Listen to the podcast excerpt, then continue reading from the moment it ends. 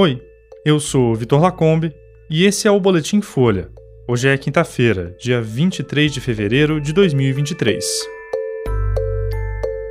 O órgão federal diz que o governo de São Paulo foi alertado de risco no litoral 48 horas antes. Governo Lula defende regulação de redes sociais em fórum da ONU.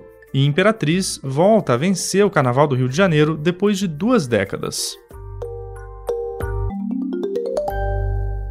O CEMADEM, o órgão federal que monitora desastres naturais, afirma ter alertado o governo de São Paulo quase 48 horas antes sobre o alto risco no litoral paulista. A Vila do Saí, o ponto em que mais pessoas morreram, foi citada como uma área com grande possibilidade de deslizamentos. Em nota, a Defesa Civil Estadual diz que emitiu alertas preventivos à população desde que foi informada da previsão de fortes chuvas. Depois desse primeiro alerta, o Semadem se reuniu com um representante da Defesa Civil na sexta de manhã. A Defesa Civil disse que enviou 14 alertas de mensagem de texto para mais de 34 mil celulares cadastrados na região do litoral norte. O órgão informou ainda que começou a articular ações das defesas civis municipais na quinta-feira, quando recebeu a previsão de fortes chuvas na região. Nas redes sociais da Defesa Civil, a primeira mensagem de alerta no sábado foi feita ao meio-dia e 22 minutos, mas ela não fala sobre os riscos de desmoronamento. Só às 19 horas e 49 minutos, uma mensagem recomendou que as pessoas deixassem o local. Para os especialistas, a proporção do desastre e o elevado número de vítimas mostram que apenas a estratégia de envio de SMS aos moradores não é eficiente. Além de não ser possível saber se as pessoas viram os alertas, não havia um plano ou orientação sobre o que fazer. As estratégias deveriam considerar a criação de rotas de fuga e orientação aos moradores. Várias cidades do país, como Petrópolis e Salvador, têm alertas feitos por sirenes.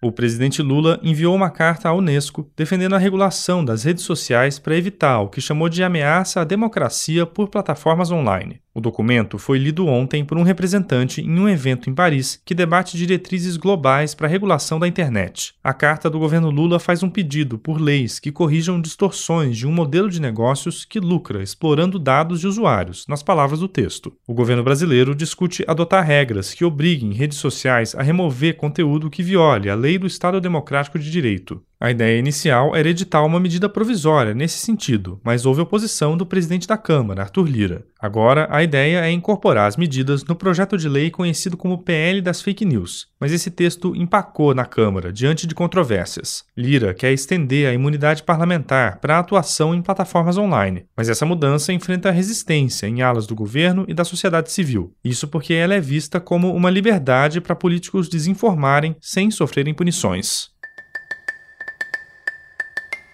E a Imperatriz Leopoldinense foi a campeã do Carnaval do Rio de Janeiro desse ano. A escola confirmou o favoritismo apontado desde o desfile. O enredo do carnavalesco Leandro Vieira se baseou na literatura de cordel para contar a história do cangaceiro Lampião. Na Sapucaí, ele não foi aceito no inferno nem no céu depois de morrer e terminou como um fantasma sertanejo, vagando pela cultura nordestina.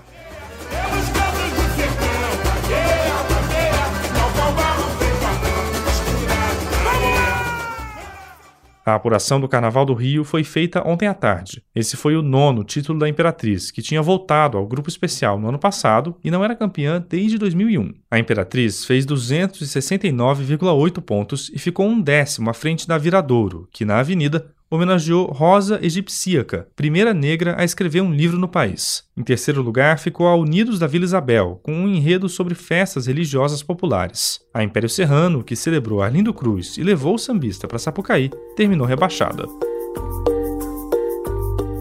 Esse foi o Boletim Folha, que é publicado de segunda a sexta, duas vezes por dia, de manhã cedinho e no final da tarde. A produção é de Daniel Castro e Magé Flores, e a edição de som é do Rafael Conkle. Essas e outras notícias você encontra em folha.com. Até mais.